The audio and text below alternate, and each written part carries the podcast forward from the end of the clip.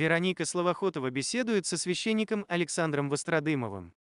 Вас называют модернистом. Как так вышло? Я не знаю как, честно говоря. Это такой модернистом это ярлыки развешивают, что вот модернист какой-то там, знаете, эти там еретик, модернист, там еще какие-то. Это все такие ярлыки, там толстовец, там тут уже услышал свой адрес. Это все как-то... Я избегаю таких вот слов, таких определений по отношению к людям. У меня нет каких-то таких идей, идей фикс, как что пытаться обязательно что-то изменить, что-то исправить, как-то спасти церковь. Нет, спасает церковь Христос. И непременно что-то поменять, там, перевести богослужение обязательно на русский язык, там еще что-то. Нет у меня таких э, проблем. И есть люди, вот, которые прям всю жизнь посвящают тому, чтобы обязательно надо служить только на русском языке. Тогда церковь там воспрянет и так далее. А я уверен, что это не спасет. То есть, ну, на русском языке. Ну, можно на церковнославянском почитать точно так же, просто внятно, четко, э, с, как, не как по намаре, а с чувством, с, толком, с толком, с расстановкой. И тогда все будет понятно, и проблемы не будет такой. Я не горячий сторонник там, перевода богослужения на какой-то там язык. Мне этот вопрос не интересен. А вот, вот принципиальные вопросы прямо есть, касающиеся устройства жизни в храме?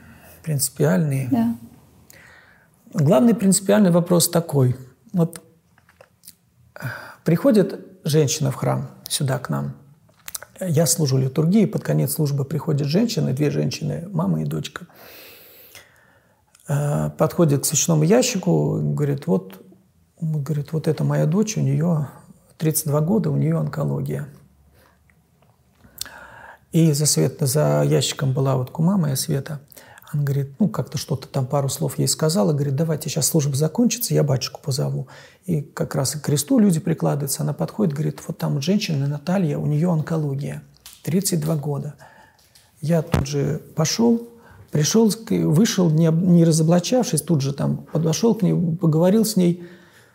Говорю, что у вас произошло? Он говорит, вот так и так, у меня вот онкология. Я говорю, что у вас, дети у вас? Да, двое детей у меня. А, а, какая стадия там? Ага, там уже вторая стадия, там вот это, вот это. Я говорю, ну, как мог утешил, говорю, давайте, я слов не найду, какие, какие вам сказать, как бы вас утешить, давайте мы с вами помолимся. У вас есть хотя бы 10 минут? Он говорит, ну 10 минут есть, а потом надо в больницу нам идти. Я, прихожане как раз не разошлись, я говорю, братцы, давайте мы с вами помолимся за вот рабу Божию Наталью, а не онкология. Давайте мы ее пособуруем коротким чином. У нее 10 минут есть, мы успеем как раз коротким чином сокращенно пособуровать ее. И вы за нее все помолитесь. И вот мы встали, все из-за этого человека помолились, и оставил ей свой телефон, говорю, вот если у вас возникают какие-то вопросы, вы позвоните. Операции, если тоже позвоните мне или напишите, чтобы я тоже во время операции за вас помолился. И всех прихожан призвал тоже молиться за эту, человек, за эту женщину. И вот они оба, обе рыдают, и вот эта Наталья и мама ее подходит потом за свечной ящик к Свете, говорят, знаете, мы обошли все храмы, вот там, там были, в разных городах были, спрашивали там все. И в каждом храме нам говорили одно и то же. Запишите 40, именно 40 уст подайте, там записку напишите заказную, на молебен напишите великомученику Пантелеймону, и купите вот такую свечку, вот такой-то молитвослов, с вас 10 тысяч, идите домой. Все. Ну и молиться, поститься, слушать радио Радонеж. Все. Это вот все, что сказали человеку. То есть человек пришел за утешением – а с него просто денег поимели. Вот это вот для меня кажется принципиальный вопрос, что э, э, люди неинтересные в церкви. Вот это для меня самый-самый главный вопрос. Остальное все совершенно не важно, что люди неинтересные, приходящие. Э, миссия нашей церкви проваливается именно из-за того, что мы не принимаем вот этих людей, которые приходят к нам. Люди сами к нам приходят, просто их не выгоняйте. Не берите с них ничего, а просто поговорите. Я понимаю, что надо э, храм содержать, на что-то надо и так далее, но ну, это, ну, люди же важнее храма. Ну вот у вас на практике как получалось? Я правильно понимаю, что вы брали ценники у себя в храме? Да. На что вы жили, на что? Не знаю, Бог, Бог платил мне зарплату. Ну, понимаете, я не хочу заниматься, э, как, как апостол, Павел, апостол Петр говорит, негоже нам, оставивший, оставивший молитву и служение слова, заботиться о столах, о трапезах. И здесь тоже не захотела. Убрали ценники все, все сделали в храме бесплатно и нормально. Жили приход собра... начал собираться. Некоторые принципиально приходили, говорят, я хочу пойти в тот храм, где нету ценников где с меня ничего не хотят брать. Просто у нас стоял один ящик для пожертвований, куда люди опускали то, что считали нужным. Все. Просто у меня не было цели такой, что где я буду брать денег. Бог даст денег. Если не даст денег, пойду там таксистом работать или еще что-то такое. Если, значит, я плохой священник. Если Бог не дает мне денег, значит, я должен заниматься чем-то другим. Бог дает столько. Если искренне... Труждающийся должен достоин пропитания. Если человек искренне трудится, то Господь как-то питает, как-то дает. Не знаю, проблем я никогда с, с деньгами не испытывал. Вот правда. Вот приход собрался, и прихожане сами заботились. Первый год было тяжело, конечно. Первый год было... Мы денег вообще не было. Но потом год прошел, приход собрался, и все нормально. Мы успевали и храм восстанавливать, и тюрьме помогали, там, и много чего успевали делать.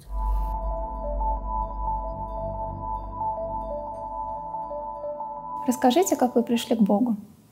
Ну, то, знаете, я атеистом, наверное, не был никогда вообще. Эм, первый раз, когда я захотел креститься, мне было лет, наверное, пять или шесть, не помню, сколько было – Э, пришел домой, я это очень хорошо помню, говорю, мам, а я крещенный? Говорит, нет. Я говорю, а почему? А ты что, хочешь креститься? Ну да. Ты что, в Бога веришь? Я говорю, ну да. Это был там, не знаю, 85-й год, где-то так, наверное, там, может, 84-й. И вот я пришел с таким, ну, я просил, мам, покрестите меня, да, все. Потом, когда покрестили меня в 10 лет, я очень серьезно к этому отнесся. Я там нашел какую-то там, где-то купил Евангелие. В храме, до ближайшего храма был 20 километров, и я там не был, естественно. Семья, в общем-то, неверующая была. Э, мама не крещенная еще тогда была даже. И я как-то сам молился как-то. Потом лет в 13 у меня кризис такой произошел внутренний. Я уже уже как-то отошел от веры, наверное, как-то. Но у меня был постоянный поиск такой. Я искал, думал, постоянно размышлял об этом. У меня были друзья, которые такие тоже те же вопросами занима... э, те же вопросы их беспокоили, и мы обсуждали эти вопросы. И потом уже увлекся там философией, там я этого Ницше мне очень нравился тогда, там Камю. Я вот это все, я пытался в философии найти что-то. Потом начал что-то там еще другие религии изучать. Я там Коран читал, перевод смыслов Кулиева, помню. Э, авестийские какие-то тексты читал, зороастрийские. Мне все это было интересно. Там эти всякие упанишады, там все это просто тоже было интересно. Но к вере пришел я, наверное, только уже в армии. Э, я даже помню, как это было, когда я уже был дедом, уже больше полутора лет отслужил. Это стройбате было. И мы, нас поставили на ряд по столовой, и мы должны были э, мы, мы старослужащие, мы просто почистили картошку и сидим, просто ждем, пока молодые помоют полы уже 12 часов ночи, все спать хотят, и кто-то из э, моих э, друзей, старослужащих тоже, говорит, начал их подгонять. Давайте быстрее, молодые, вы там, салаги, давайте быстрее, потому что мы спать уже хотим. Я говорю, Димон, ну, они же также спать хотят, они быстрее просто не могут. Он говорит, ну и что, пускай быстрее, и начинает на них кричать. Я говорю, ну ты вместо того, чтобы им так вот с ними вести себя, давай помоги. Чего я? Я же молодой, что ли, я свое уже там отмыл, полы больше не буду. А я взял тазик и начал им воду подтаскивать, помогать им. И, кто, и вот этот вот Дима, он начал меня шпынять. Ага, ты с молодыми, ты тоже там такой же. Ну, в общем, сейчас будешь вместе с ними полы мыть, мы тебя тоже там к ним отправим. И мы с ним сцепились, начали драться прям с ним, нас разняли, и мы пошли туда, говорит, пойдем за туалет, подеремся. И вот идем, и я думаю, ну я же за правое дело, я же заступился за ребят, я иду за правое дело драться, я, наверное, прав. Я взял и вот так прям перекрестился. До этого много лет я не крестился. Прям перекрестился и пошел. И в итоге там драки не было, нас разняли. Но и после этого я начал молиться, вот эти, помню, вот этой Новый Завет и Псалтирь, Гедеоновы братья, баптисты, которые нам раздавали, мелкий шрифт, вот такой вот карманный формат, мелкий шрифт на папиросной бумаге, и вот это вот я над этой книгой рыдал, я ее читал в армии. Придя из армии уже я хотел, приходил в храм, но придешь, бабушка, бабушка говорит, такая, ну, что тебе, свечки, на, поставь и иди. То есть я никому там не был не нужен. Хотел поговорить с батюшкой, а мне батюшка попался самый косноязычный батюшка из всех, кого встречал. Он мне что-то начал там говорить, я ничего не понял. Я говорю, батюшка, а может быть на исповедь меня как-то поисповедоваться? Он говорит, а на исповедь у нас исповедь будет завтра, пойдешь там, вычитаешь вот эти каноны, сделаешь что-то, то-то, пропастишься столько-столько-то, и все, и придешь, и вот мы на исповедь придешь. Ну, в итоге естественно, не пришел. Потом познакомился с с верующими людьми. Там девушка одна была, ее звали Вера. Она была верующей, я тогда прям влюбился. Прям по-настоящему. И э, решили жениться. Я пришел, ехали, мы помню, на автобусе, я хотел познакомить свои, со своей мамой ее. Ее сбивает а, машина насмерть. И я стал ходить к ее духовнику постепенно, вот как-то. И... Как вы это пережили? Ну, не, ну тяжело, конечно, понимаете, но я очень эмоционально это пережил, но я перед этим уже начал ходить в храм. Я перед э, с ней начал ходить, она меня начала водить в храм, и я как-то действительно уверовал, по-настоящему захотелось мне жить. И я понимаю, что я начинаю молиться за нее, и мне становится лучше. И у меня боль вся это проходит. Я всю боль Богу высказываю искренне, честно, как вот могу своими словами – и я чувствую огромное утешение от этого. И мне вот этот диалог с Богом, я тогда почувствовал вот эту силу диалога с Богом, разговора с Богом, вот эту силу этой молитвы. Я теперь всем даже советую, если кто-то приходит, если вы чувствуете боль, эту боль высказывайте Богу, и Бог утешает тут же. Просто высказывайте, как можете, своими словами, даже с ропотом, даже если вы с претензией какой-то Богу, Бог не обидится на наши претензии, Он возьмет и утешит. Почему я это говорю? Потому что я на своих детей же не обижаюсь. У меня дочка начинает мне претензии. Папа, ты мне киндер не покупаешь, я тебя не люблю, ты плохой. Я на нее же за это не обижаюсь. Я возьму ее на, на коленочки посажу. Нинулечка, понимаешь, я бы тебе купил бы все киндеры на земле. Просто взял бы, продал все, что у меня есть, и купил бы тебе все киндеры, которые только есть на земле. Но понимаешь, тебе не полезно столько киндеров. Понимаешь? Много шоколада. У тебя, помнишь, аллергия была? Вот, тебе нельзя столько. И тем более мы же тогда ничего другого не сможем покупать, мы не сможем там ремонт в квартире доделать, мы не сможем там и это, и это тебе купить, новую курточку, новую это, понимаешь? Да, понимаешь. Ну вот, я тебя очень люблю, обнял и ушел. Вы думаете, Бог поступит со мной как-то иначе, когда я ропщу на него? Нет. Он тоже не обидится. Поэтому я думаю, что э, мне вот молитва помогла пережить это. И я вскоре э, устроился работать в храм, я был там, пел на клиросе, таскал воду, чистил э, снег, там все, что только можно, и мне это было, доставляло огромное удовольствие все это в храме работать. Мне потому что все стало неинтересно как-то. То есть вы еще про священство как таковое не думали? Ну, я задумывался немножко об этом. Я задумывался, наверное, как-то, ну, так. Э, и уже при, пришел потом, вскоре после этого, через несколько месяцев, я ушел в монастырь, потому что познакомился с духовником мамы вот этой девушки, отец Варсанов, игумен Варсанов и Кириллов, Царство Небесное ему. И я ушел к нему, с ним поговорил, и он меня как-то вдохновил, и я ушел в монастырь. Я прожил три года в монастыре, потом полгода в скиту, в лесу, без электричества, без водопровода, вода с родника, в лес, там тишина, грибы. Как вы выживали? В смысле выживал? Я жил там. Я в монастыре, мне, я был на службы все ходил, мне так нравились длинные монастырские службы. И меня сразу взяли петь на клиросе, я стал регентом в монастыре, там я собрал хор, Э, у нас был такой очень хороший мужской хор с знаменным распевом. Мы пели так вот там по-моему, шесть или семь мужчин было с хорошими голосами. Я вот научил всех петь, получается. У меня открылся талант к музыке, потому что до этого я не пел. Занимался музыкой, но не пел никогда. А тут прям сразу стал петь. Ну, ноты знал, там что-то разучил. И вот мы пели так, все, занимался службой.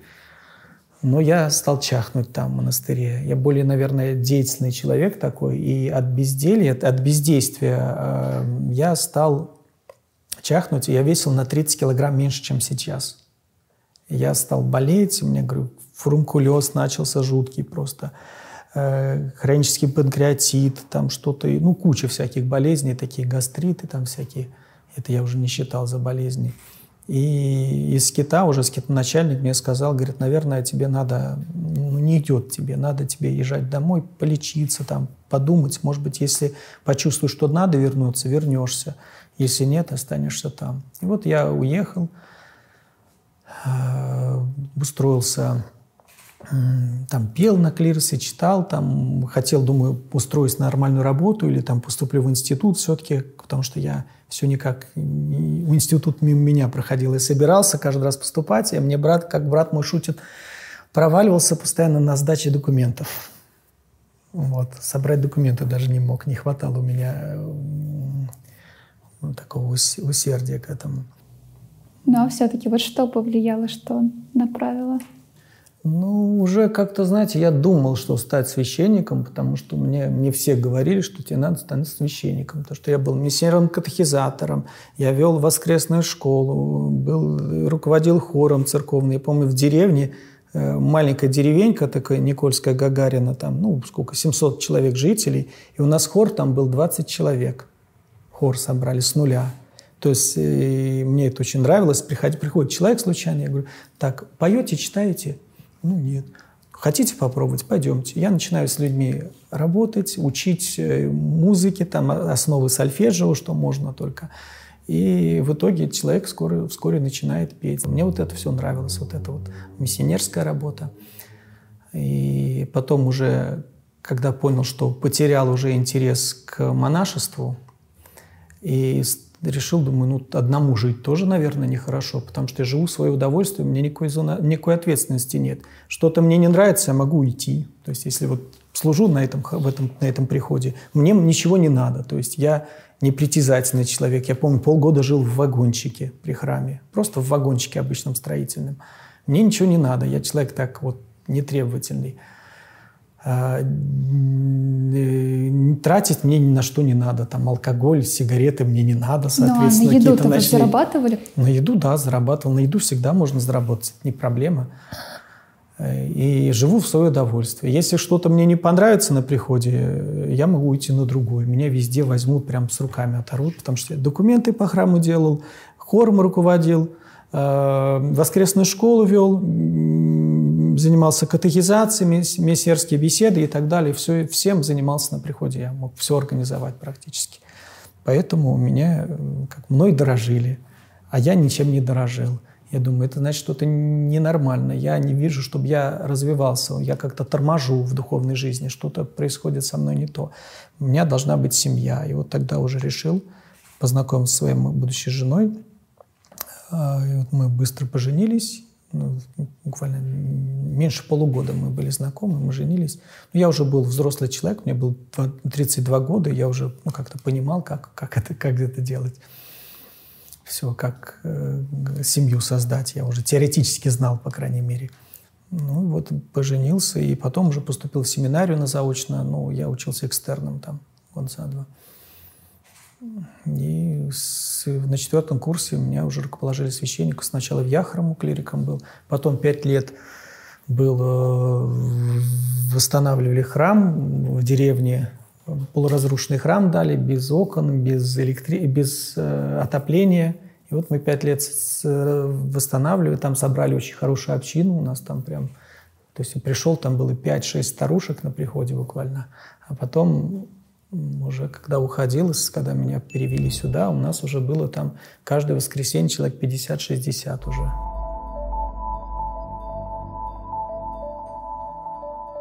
Вот как вам удалось вырастить такую общину? На каких принципах вы строили свой приход? А э, просто надо использовать те качества, которые врожденные качества. У меня нету качеств таких вот, я не считаю себя там хорошим проповедником, оратором. У меня речь, как мне говорят, построена плохо, я сбиваюсь с пятого на десятое, а, речь сбивчивая – а, но я не умею, а, я плохой администратор, я не умею вот именно организовать как-то вот там строительство, там реставрационные работы, еще что-то, это я не умею. Но я умею дружить. И у меня прихожане, это все, в общем-то, мои друзья. Получалось там кто-то позовет, например, квартиру осветить пообщались, посидели, подружились, начали общаться с семьями, там, они в гости пригласили потом, мы к ним в гости их к себе пригласили. Все, начали общаться, дружить, и они все мои прихожане. И так вот, наверное, вот практически, ну, 90% так. Или приходят там крестить. Мы пообщались с ними, все, они становятся прихожанами.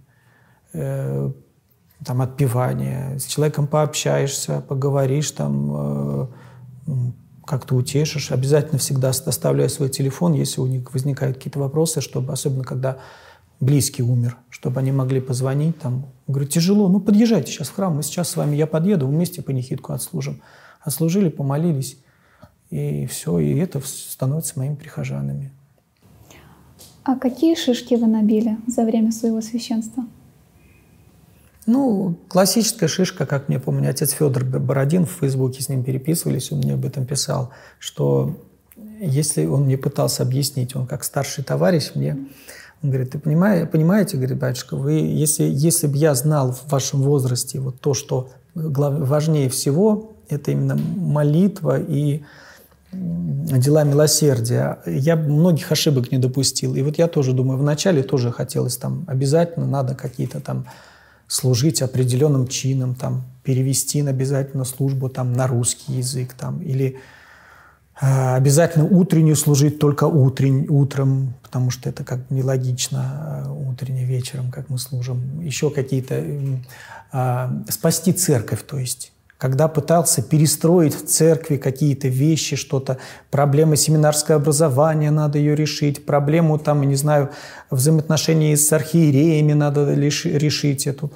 А потом понял, что ничего решать не надо. Надо просто молишься и занимаешься своим делом. Вот там, где ты поставлен, и тогда все остальное само решается и что я буду учить архиереев. Зачем мне это надо? Я за них отвечаю. Вот за детей своих я отвечаю, я их должен учить. За прихожан своих я отвечаю, я их должен учить. За патриарха Кирилла я не отвечаю. На страшном суде меня же Бог не спросит, почему ты не учил патриарха Кирилла, как церковью управлять? Он же меня за это не спросит. Зачем я тогда буду учить там архиереев или других там священников, как надо жить?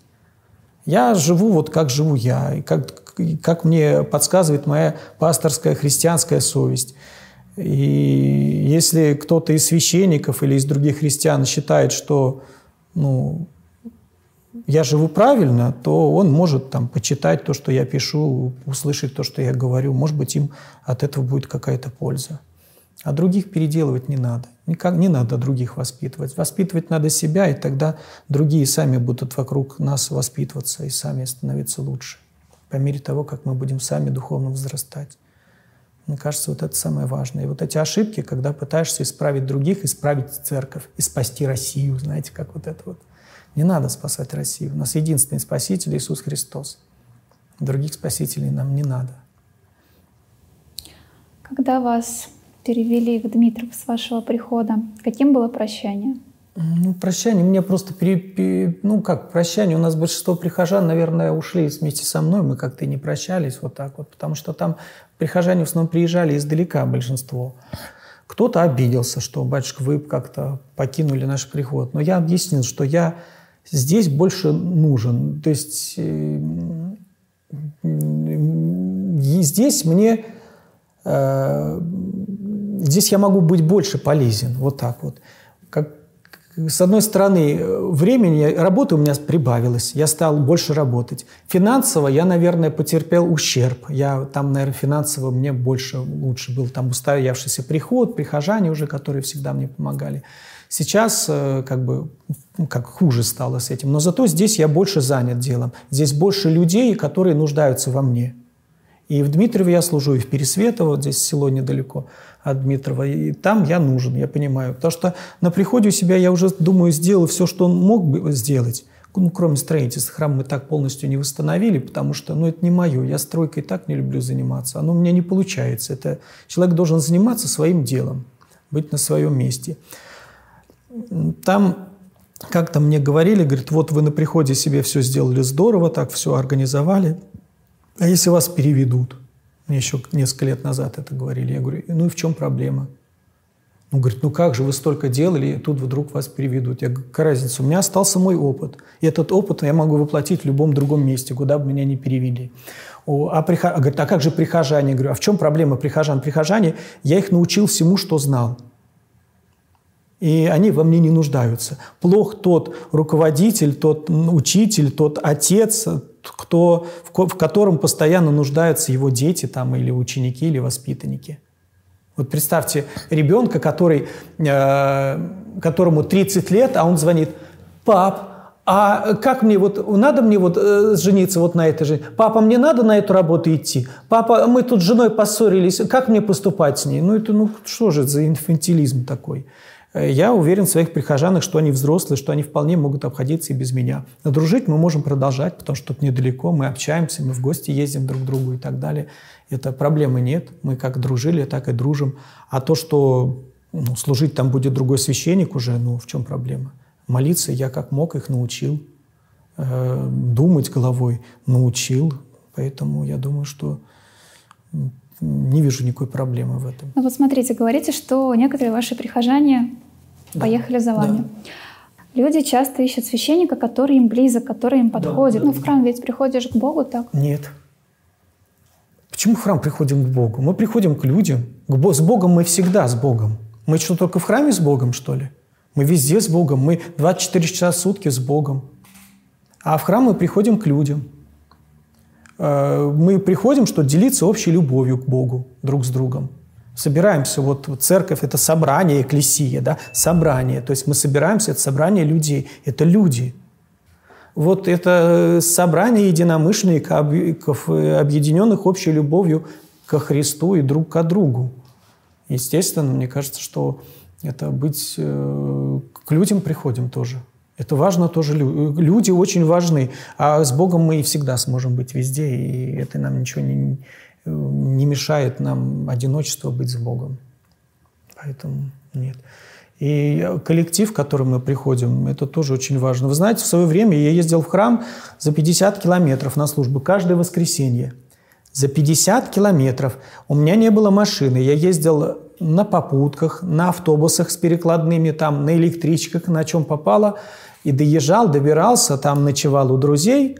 В Сенушной, на Всенушной был, потом ночевал у друга. Там. И э, потом приходил на литургию, сидели чай пили, там общались. И Это потом сколько уже... вам было? Мне было там, ну, лет 20 с чем-то, 26, 28, там, не помню. И вот я ездил за 50 километров каждые выходные. Понимаете? Я считаю, что я не жалею об этом. Я не жалею, потому что я там приходил, я там находил единомышленников. А так прийти в храм, свечку поставить, ну, это, ну, какой смысл там? Ну, причаститься можно, я понимаю, что причаститься можно в любом храме, поисповедаться можно у любого священника в случае там какой-то острой необходимости.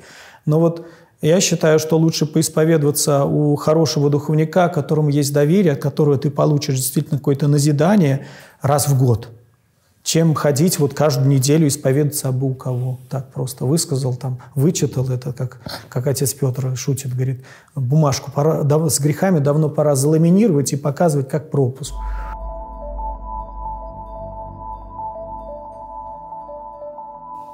Ваши родители пришли к вере? Да. Как это получилось? Ну, они сами постепенно. Я просто как-то пришел, у нас, говорю, такой вопрос был, знаете, как-то писал об этом, что я, когда пришел в церковь, я стал за них молиться. Не было ни одного верующего родственника моих. Ну, бабушка иногда ходила в церковь, иногда. В Обскове она жила, Царство Небесное. Я ее отпевал в прошлом году. Я начал молиться за них как мог. Причем записки я за них не писал. Я сейчас знаю, что многие священники меня камнями закидают, когда скажу, что я не писал записки. Почему?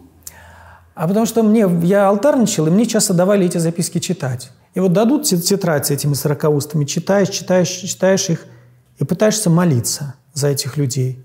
Нины, Валентины, Василия, Константина, Ольги, Елены. И вот пытаешься, пытаешься. Там службы идут, там псалмы читаются, которые я очень люблю, да? Там э, песнопение поется, молитвы, а я читаю имена, имена, имена, прочитываю, вычитываю, вычитываю имена. И после службы я ухожу с пустым сердцем, я не помолился. Я усиленно старался молиться за имена, за этих людей. Господи, помяни их, кто вот тут написан. Но я понимал, что это просто вычитывание имен. Я не видел в этом смысла молиться. Я думаю, наверное, как-то что-то это неправильно. Я не мог объяснить это как-то, но вот неправильно. Буду за своих молиться сам. И стал молиться за своих людей близких сам, молился своими словами, Господи, там вот, ну, у меня там два дядьки, они не крещенные, Господи, мне так жалко их, они же хорошие мужики, и пьют постоянно. Господи, беда такая напасть. Пьют-то они почему? Потому что, Господи, Тебя не познали. Если они Тебя познают, они же и пить бросят, им станет эта водка неинтересна, потому что они вот почувствуют радость богообщения. Господи, откройся им. Молился как мог. Господи, у меня мама, я ей так благодарен, она так меня хорошо воспитывала. Господи, дай ей познать вот веру, прийти вот церковь. Господи, папа, он же тоже хороший такой, помоги ему. Вот. И за всех своих близких молился. И вот мама стала в храм ходить сама потом. Хотя я жил в монастыре в это время, просто молился за них. Потом э, сестра, потом ее муж, там у него там даже чудо какое-то произошло, что он стал, уверовал, он тоже военный. Э, потом два дядьки через год или два бросили пить и крестились, уже 20 лет не пьют. Просто молился как мог, как знал. Никакие там не вычитывал, ничего. Просто молился как мог. И в записках их не писал, а просто молился.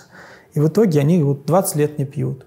Все мои там брат уверовал, там э, эти, все родственники там практически стали в храм, ходить в храм. Я с ними не общался даже, просто за них молился. Своими словами. Никакие сорокаусты не заказывал, отродясь. Никакие записки не писал. А если нет разницы, зачем платить больше? Помните, как в рекламе? Не знаю. Вы как-то поделились историей у себя на страничке о том, что ваша мама, когда была вами беременна, ей предлагали сделать аборт, потому что отец попал в аварию, и одной было бы сложно растить двоих детей. У вас уже была сестра старшая. Да. А вы сами когда узнали эту историю? Как это было? А мне, мне говорили, ну, когда можно было говорить ребенку, что такое аборт, вот тогда я узнал. Но а тогда мне сказали, не знаю, там, может, лет в 15 я уже знал эту историю, что когда э, папа лежал в госпитале после аварии, лежал в госпитале, и он мог умереть, умереть ждали, он в коме был, и он ждал, что он умрет с, со дня на день, с минуты на минуту. И мама тогда э, пошла в церковь, ее все уговаривали сделать аборт, потому что еще старшая сестра полуторагодовалая у нее на руках, моя сестра, дочка ее. И мне э, мама пошла в церковь первый раз в жизни. Она была, крещенная не была даже еще. Она говорит, я постояла, подошла к иконе какой-то, дедушка там такой э, в красивой одежде с крестиками, с седой бородой был. Я подошла к нему, стояла, подумала – что же я здоровая баба? Говорит, «Э, детей не, не вырву. Вот во время войны там э, сколько детей поднимали женщины без мужиков. И Господь э, даст силы, и все будет. И вернулась оттуда, и, папе, а, и ей сообщили, что папе стало лучше. Он пришел в себя, и он выздоровел потом. Что вы почувствовали, когда узнали эту историю? Как она на вас повлияла? Нет, я, я знаете, я, это никак не повлияло так. Просто я очень... Мне было немножко обидно, что как можно хотеть смерти мне? У меня дан, мне дан дар жизни. Я начал дорожить жизнью как таковой. Что это дар жизни, который дал мне Бог. Это настолько важно, что насколько я должен беречь ее. Помните «Спасение рядового Райана» э, Спилберга, фильм такой с Томом Хэнксом, когда чтобы спасти вот этого э, рядового Райана, погиб целый взвод. И вот он стоит в конце фильма у могилы вот этих солдат и говорит, я каждый день своей жизни смотрю, а не зря ли я прожил жизнь? Потому что ради меня умерло столько людей. Я должен жить жизнь свою так, чтобы э, этот, э, беречь этот дар жизни, что эти люди умерли не напрасно, должен быть в этом уверен. И здесь то же самое. Мне к этому подтолкнуло это. И ну, тоже любовь к маме такое, такая. Потому что мама Нас, меня воспитала так, нас всю семью, нас троих воспитывала очень... Она себя ломала ради того, чтобы дать нам свободу. Она человек очень сильный, она казачка, характер такой. Но при этом она уступала всегда. Говорит, нашим, она давала нам высказаться. Саша, если ты считаешь, так, что так надо, делай. Но я бы посоветовал тебе по-другому делать. Но если ты очень хочешь, если ты считаешь это правильным, делай, поступай, как считаешь нужным. Давала мне совершать мои ошибки. Она знала, что я потом признаю свои ошибки, но она давала мне совершать собственные ошибки. Я ей очень признателен, потому что она помогала мне состояться как личность. Она избегала, чтобы ломать меня в чем-то. Она полностью давала мне такую свободу. Мне, брату, сестре. Поэтому я думаю, что мы такие, наши, я и брат, и сестра, мы сформировались как вот как-то такие, как, как непосредственные люди, как-то, как-то, которые могут мыслить вне каких-то предрассудков и стереотипов. Когда вы думаете о встрече с Богом, вы боитесь? Я, знаете, я не думаю об этом. Вы знаете, как-то я бояться или не бояться. Судить, судить меня будет Бог. Вот представьте, я представлю перед Богом. Может случиться так, что перед Богом я буду как Серафим Саровский. Не знаю. Не знаю, я тоже не знаю. Я понимаю, что я грешный. А как меня будет судить Бог, я не знаю. А пророк же говорит, что а, Господь через пророка говорит, что мои суды не ваши суды, и мои советы не ваши советы. Но как встает, отстает небо от земли, так отстают мои советы от ваших советов, и мои суды от ваших судов. И может оказаться, что я перед Богом окажусь как Гитлер. А может, во мне какие-то тайные гордыни есть? У гордыни есть свойство такое. Человек не, гордый человек не понимает, что он гордый, а смиренный не понимает, что он смиренный. Вот в чем дело. И вот здесь я же не знаю, какой я. Как меня будет судить Бог, он только ему известно. А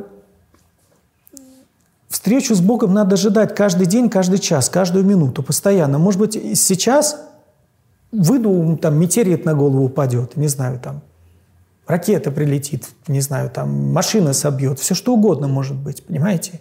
И каждый день жить надо как последний. Старайся, чтобы никто не оставался обижен мной, чтобы самому не иметь ни злости, обиды на кого-то, чтобы простить всех, кого можешь простить, и, не знаю, помириться со всеми, как первые примирись с тебя опечалившим. Вот, вот как-то как-то так относиться и не думаешь об этом, как меня примет Бог. Я знаю, что Бог будет судить, я даже не знаю, как Он будет меня судить. Он судит по-своему. А я как делай свое дело и будь что будет. Мне как, как думаю, кажется, кажется, так надо поступать. О чем еще думать? Так. Правмир. Чтобы менять, нужно говорить. Не забудьте подписаться на наш подкаст.